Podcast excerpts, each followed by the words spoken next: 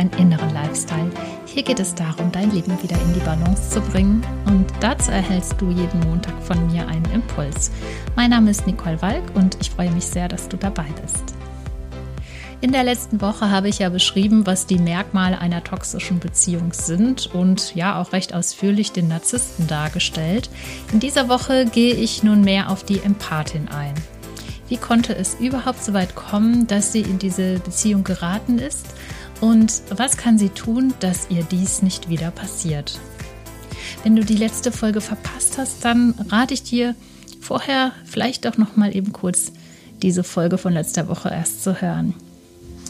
Also, wie schon in meiner letzten Folge erwähnt, ist die Empathin keinesfalls eine schwache, hilflose Person. Ihre große Stärke ist es, sich sehr gut in andere Menschen hineinzufühlen. Und ja, in der Nähe eines empathischen Menschen fühlt man sich immer sehr wohl und verstanden. Und kommt dieser Gleichklang mit einem Partner zustande, dann öffnet die Empathin auch sehr gerne ihr Herz. Das geschieht in einer toxischen Beziehung ganz am Anfang, wenn der Narzisst sie noch mit Liebe und Aufmerksamkeit überschüttet.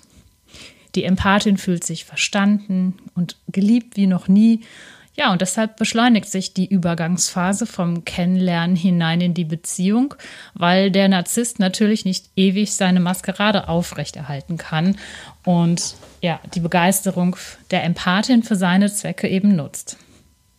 Und was mit der Herzöffnung der Empathin natürlich einhergeht, ist das oft uneingeschränkte Vertrauen, das sie ihrem Narzissten entgegenbringt. Denn wie könnte ein Mann, der so aufmerksam und liebevoll ist, nicht vertrauenswürdig sein? Wenn beim Narzissten das zweite Gesicht, also seine dunkle Seite zum Vorschein kommt, dann bekommt die Empathin es erst einmal überhaupt nicht mit. Denn sie sieht ihn ja zunächst immer noch als absolut liebevollen Menschen, so wie er sich eben in der Anfangsphase ja auch verkauft hat. Auch dies ist keine Naivität, ähm, wenn wir Menschen sehen und beurteilen die Dinge erst einmal so, wie wir sie eben auch ursprünglich erfahren haben. Deshalb sind unsere Kindheitserfahrungen ja auch so unglaublich prägsam für unser gesamtes Leben. Und für die Empathin ist der Narzisst, also immer noch der Prinz, auch wenn seine Fassade langsam anfängt zu bröckeln. Aufgrund des großen Vertrauens, was die Empathin ihm entgegenbringt, kann er nun ungehemmt seine Vernebelungstaktik, also im Fachjargon nennt man das ja Gaslighting, weiter ausbauen. Wenn zum Beispiel im Alltag etwas schief läuft, sagen wir mal, sie reisen gemeinsam in den Urlaub. Er hat einen exotischen Inselurlaub vorgeschlagen und ihr die Links vom Reiseveranstalter zugeschickt und ja, auch gleich mit der Mitteilung, dass dieses Angebot nur für ein paar Tage gültig ist und sie sich bitte ganz schnell entscheiden soll. Das muss bei den Narzissten immer alles ganz schnell und sofort gehen. Das ist übrigens auch ein Merkmal, was sich durch diese Art von Beziehung wirklich durchzieht. Sie ist aber gerade sehr beschäftigt äh, mit ihrem Job, als seine Nachricht äh, sie erreicht und sie, ja, sie, sie guckt kurz rein und sieht sich mit ihrem Liebsten also auch ganz romantisch in der Südsee liegen und deswegen überlegt sie nicht lange und sagt zu. Der Urlaub beginnt und das Wetter ist sehr schön und auch Strand und Hotel sind wundervoll. Aber das Wassersportprogramm trifft nicht so ganz die Vorstellung des Narzissten. Hier kann es jetzt ungemütlich werden, denn ein Narzisst mag es gar nicht, wenn die Dinge nicht sich so gestalten, wie er sich das vorgestellt hat. In seiner Wut beschuldigt er seine Partnerin, dass sie den falschen Urlaubsort ausgewählt hat und einfach alles schrecklich sei an diesem Ort. Äh, sie ist natürlich entsetzt und streitet das auch vehement ab, die Entscheidung alleine getroffen zu haben.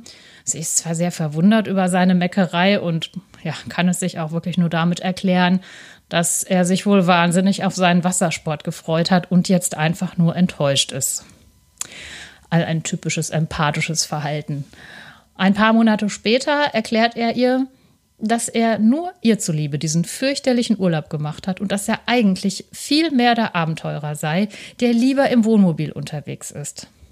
Tausend Fragezeichen leuchten nun in ihrem Kopf auf. Hä? Wieso? Er hat diesen Urlaub doch gewollt. Das weiß sie doch ganz genau.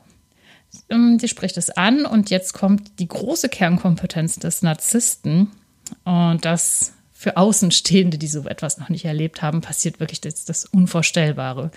Er schafft das so eindringlich, der Empathin glauben zu machen, dass er diesen Urlaub nur ihr zuliebe gemacht hat, weil sie diese Art von Urlaub doch so liebt.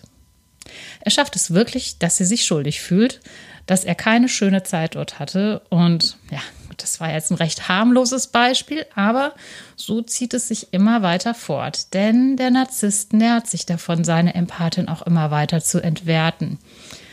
Er hätte gern ihre guten Eigenschaften und über die Entwertung spielt er die einzigen Eigenschaften aus, die seine Persönlichkeit bestimmen. Und das ist eben Dominanz und auch Manipulation. Emotionales Zuckerbrot und Peitsche wird also der Empathin geboten.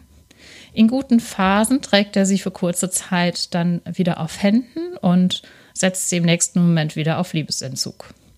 Häufig werden auch gleich die Freunde der Empathin mitentwertet.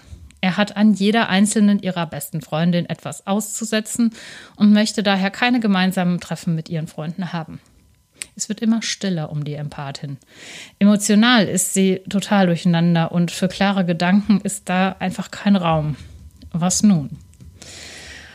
Also, dies soll mein Impuls für euch, liebe Empathinnen, für diese Woche sein.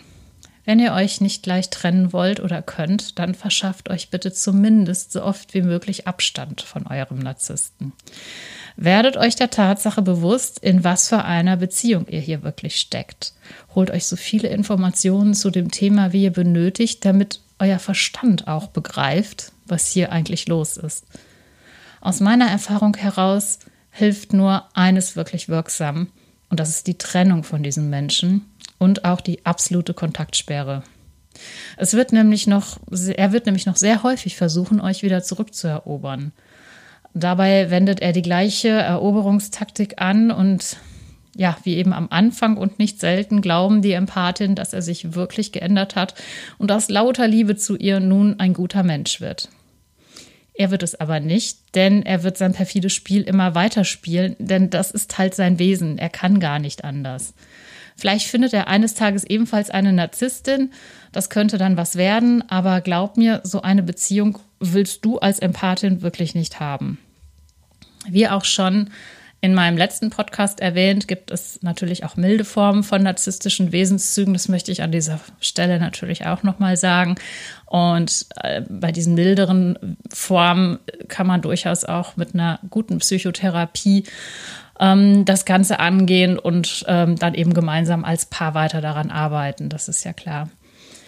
Aber wenn du jetzt es geschafft hast, dich aus der Beziehung zu lösen und vielleicht wurdest du ja auch verlassen, ähm, dann ist es jetzt ganz wichtig, eines anzutreten und das ist den Rückzug und wirklich in die innere Arbeit zu gehen. Denn der Nebel muss sich erstmal wieder lichten, der da in dir jetzt herrscht. Und du darfst vor allem jetzt Folgendes ganz dringend für dich tun. Und das ist die Situation annehmen, wie sie ist und dir auf keinen Fall Vorwürfe machen. Tue alles für dich, was dir gut tut.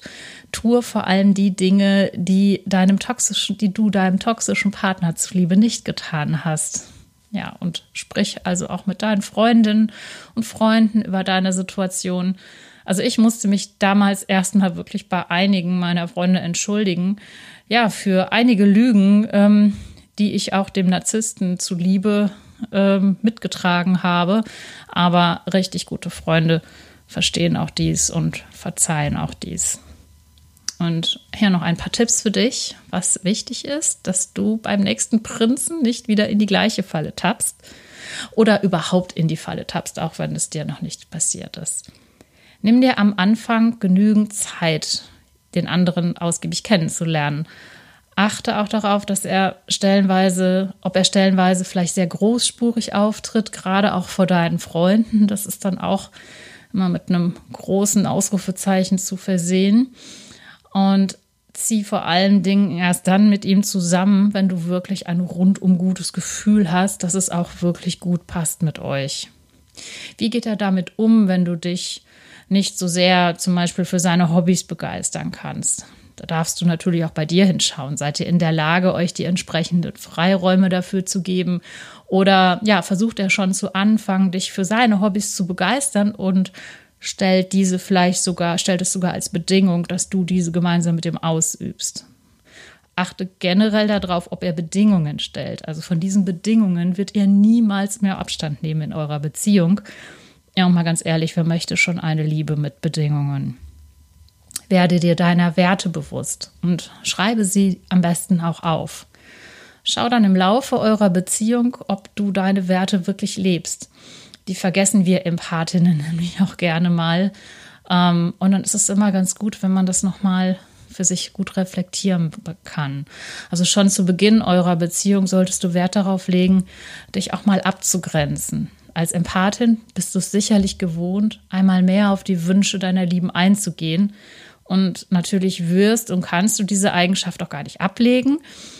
Und in einer gesunden Beziehung ist diese Eigenschaft großartig und total wertvoll. Aber gerade in einer toxischen Beziehung sorgt der Narzisst gerne dafür, dass du das nicht mehr tust. Deshalb ist die Reflexion so wichtig. Gehst du wirklich deinen eigenen Interessen nach? Es ist wirklich deine Meinung zu dem Thema. Oder hast du die deines Partners angenommen? Also gerade bei der Meinungsbildung ist es auch ganz prägnant. Findet dein Partner es gut, dass du deine eigene Meinung zu dem Thema hast und dass du zu dieser auch stehst? Und falls er das nicht gut findet und dich da auch wirklich, äh, ja, ja, also auch entsprechend niedermacht für, dann Achtung, ne? schau hier genauer hin, bleib dir wirklich selber treu. Und es ist von großer Bedeutung, dass du auf deine innere Stimme hörst und zwar wirklich von Anfang an. Wenn du auch nur ansatzweise etwas ja, dir etwas merkwürdig vorkommt, was du jetzt vielleicht auch gar nicht unbedingt gleich mit dem Verstand erklären kannst, dann höre bitte genau hin und zieh dich dafür auch gegebenenfalls zurück. Also ein liebevoller Partner wird damit umgehen können. Ein narzisstischer Mensch wird das aber nicht gut akzeptieren. Ja, denn er will dich ja gewinnen und wird dir diesen Raum nicht geben. Am Ende kann man all diese Vorschläge zu einem wichtigen Ratschlag zusammenfassen bleib in der Selbstliebe. Und mir ist bewusst, es ist immer leichter gesagt als getan. Und es ist äh, fortwährend ein Prozess, ja, an dem man eben auch einfach arbeiten darf.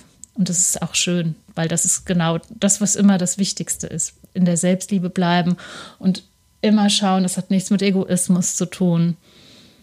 Wirklich zu gucken, was sind meine Bedürfnisse, was tut mir gut und ja, wie ergänzt sich das eben dann auch schön in einer gesunden Partnerschaft?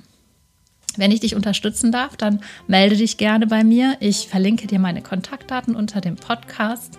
Und ja, auch in den nächsten Folgen gehe ich noch auf ein paar äh, spannende Persönlichkeitsstrukturen ein, denn ich habe schöne Resonanz bekommen zu diesem Thema von euch, dass euch das interessiert. Und deswegen ja, werde ich dazu noch ein paar Folgen machen. Wenn dir der Podcast gefällt, dann schenk mir doch eine gute Bewertung oder auch ein Like und ja, lass mir auch gerne ein Abo da. Ich wünsche dir eine wunderschöne Woche. Denke mal daran, du bist einzigartig. Alles Liebe, deine Nicole.